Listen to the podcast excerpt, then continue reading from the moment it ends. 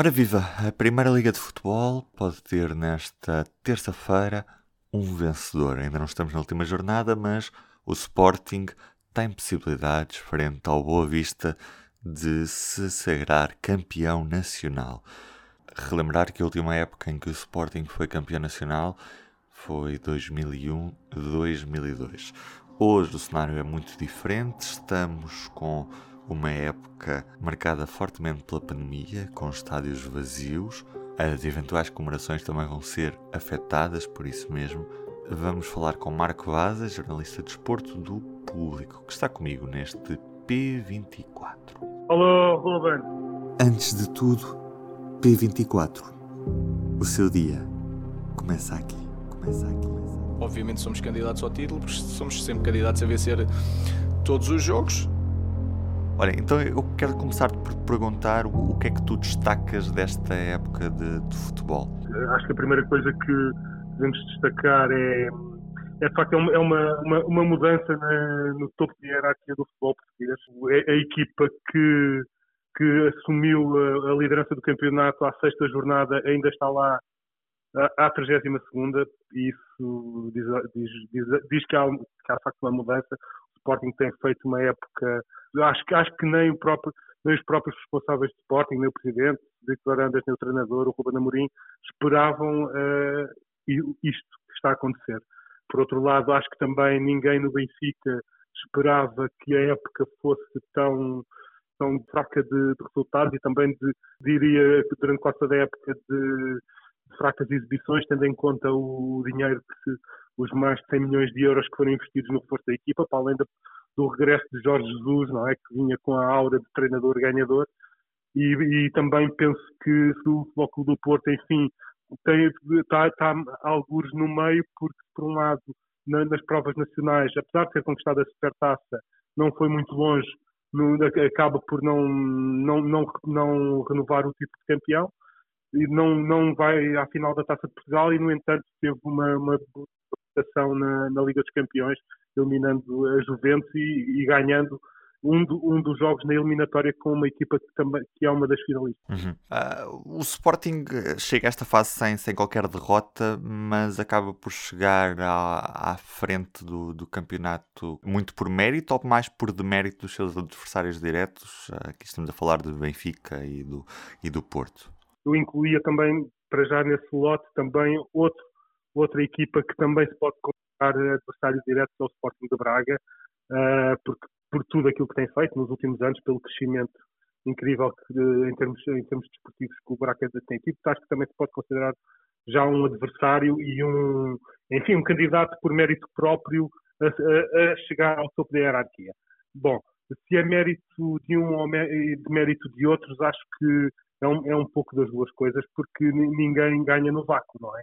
Portanto, se o Sporting, se virmos, por exemplo, que o Sporting este ano não perdeu nenhum dos jogos com nenhum dos adversários diretos e até ganhou alguns, enfim, com, com o Foco do Porto empatou duas vezes no campeonato, ganhou na Taça da Liga, ao Benfica ganhou no campeonato e ao Braga ganhou duas vezes no campeonato e duas vezes na Taça da Liga, eu diria que, primeiro que tudo, há mérito do Sporting em, estar, eh, em estar à frente dos seus tradicionais adversários.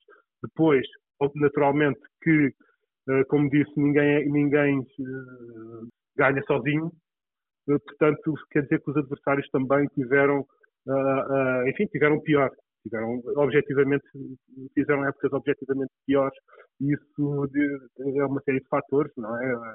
O Jorge Jesus queixou-se que a Covid-19, digamos, amputou a capacidade competitiva da equipa. Poderá ter alguma razão, mas enfim, isso também não explica os, os maus resultados que, teve, que tem tido ultimamente. É? E, que, e, e, veremos o que, é que, o que é que o Benfica ainda poderá fazer até ao fim do campeonato e, sobretudo, na, na final da taça. Uh, e o Futebol Clube do Porto, acho que a, a, a, o, o, maior problema do Futebol Clube do Porto foi, digamos que. Um, ou seja, para além de ter tido uma sobrecarga competitiva com a participação longa na Liga dos Campeões, penso que o treinador Sérgio Conceição terá, uh, digamos, uh, sido muito conservador nas, suas escolhas e não ter uh, rodado um bocadinho melhor a equipa, porque vemos que neste final da época estão a aparecer jogadores que, como o Tony Martínez, como o Fábio, como o João Mário que, ou o Romário Barão, que poderiam se calhar ter tido mais minutos no início de época quando as coisas uh, estavam, estavam, estavam mais intensas em termos de calendário, porque agora o o que nós vemos é, é, é o Fogo do Porto ainda com vontade, ainda com garra, mas se calhar com menos pernas para, para chegar ao, aos seus objetivos. Uhum. Esta época, como disseste, foi marcada também pela, pela pandemia e pela ausência de público na, nas bancadas. Podemos dizer que esta ausência de público teve especial influência no rendimento esportivo de algumas equipas, nomeadamente naquelas que costumavam ter os estádios mais cheios? Uh, enfim, uh, eu começo a falar precisamente do, do contrário, porque infelizmente o que nós víamos no, no, no futebol português antes da, antes da quando, quando podia haver gente nos estádios é que esses estádios estavam muitas vezes vazios e isso é verdade para uma grande parte das equipas da Primeira Liga. Mas falando da, das equipas de topo, aquelas que atraem dezenas de milhares de espectadores todas as semanas, ou 15 15 dias, uh, é assim, nunca saberemos se, se, se, se, a pergunta é uh, se o Sporting poderia ter chegado tão longe como, como, como chegou uh, com o público nas bancadas, não, não, não, não, não, não, não, consigo dizer que sim ou que não. O que posso dizer é que, de facto, por exemplo, em, relação ao Benfica, eu, eu acredito que se houvesse o público no, Estádio da Luz, se calhar esse público poderia ter sido o combustível emocional que a equipa precisaria, às vezes, para, uh, para anular um resultado negativo, e, e, e, o Benfica teve muitos resultados maus este ano no Estádio da Luz. Uh, o, Foco do Porto é a mesma coisa, o Sporting também.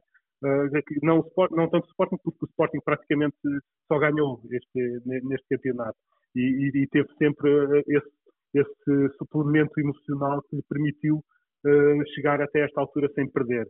Agora, é assim, os adeptos de futebol são, são enfim, são, são seres um bocado muito voláteis, não é? não, sinceramente, não, não, não consigo. É, obviamente que eu, eu acredito nisso e, e, e, e, obviamente que toda, qualquer pessoa irá, irá sempre dizer que prefere ter adeptos na bancada e eu pessoalmente também, também prefiro que assistir a um jogo, um jogo de futebol com adeptos na bancada. Uh, agora, se isso tem influência uh, ou não no comportamento das equipas, eu estou, estou certo que nos próximos meses e anos vamos ter muitos estudos académicos sobre isso. vamos ficar à espera deles. Marco, queria ainda te perguntar sobre a questão da, da arbitragem. Nós em Portugal temos uma liga que até é bastante bem cotada a nível europeu, a sexta melhor liga segundo o ranking da UEFA. É também um país que, que exporta muito dos seus talentos, da formação e os próprios treinadores são, são bem vistos lá fora. Mas olhando para dentro, parece que estamos sempre naquele debate de, de termos um problema de qualidade nas nossas arbitragens. Estes problemas existem mesmo? Nós temos mesmo uma arbitragem com uma classe inferior às outras ligas europeias? Ou, ou isto é muito usado quase como uma estratégia para desviar atenções por parte dos clubes e, do, e dos próprios adeptos? Uma coisa é em que nós estamos uh, nivelados com as outras grandes equipas europeias, enfim, temos um, o, o, o vídeo-árbitro que, e isso, de facto, é o, foi, é um upgrade eh, enorme em relação àquilo que tínhamos antes. Agora, naturalmente que, que a arbitragem em Portugal, e diria eu, uh, nos outros países, nas Big Five, não é? já que nós somos a sexta, das outras cinco ligas, uh, é, é, assim, se, é, é, possível que nós, nós eu, eu não, em, em, termos de qualidade de, de, dos árbitros, eu penso que não, não, não, a, discussão não, não será por aí, até porque vamos estar representados até no próximo Europeu de Futebol. Uh, agora, eu penso que uh, os erros não acabaram com o VAR, como também, se estivermos atentos uh, às arbitragens e, à, e, às, e, às, avaliações do dia árbitro nessas cinco, outras, cinco principais ligas da Europa, vamos perceber que também há erros e isso, um, isso, pronto, isso não, não, não, não coloca em causa a qualidade dessas arbitragens. Portanto, um, o que eu acho é que sempre que um clube ou um responsável de um clube ou um departamento de comunicação do clube fala de, de, uma arbitragem que beneficiou o, o, o rival ou, ou, prejudicou o seu próprio clube, eu, eh, eu penso que isto é sempre, são sempre indignações seletivas, amnésias seletivas cada um fala si e, e não fala e não fala e não fala de, de, de, do, do todo, fala apenas da sua parte. E isso penso que enquanto uh, é, continuarem a acontecer essas uh, indignações e amnésias seletivas, eu penso que é uma discussão inútil estar a falar da qualidade da arbitragem portuguesa ou não. Marco, muito obrigado. Uh, foi um prazer ter falado contigo. Obrigado a todos.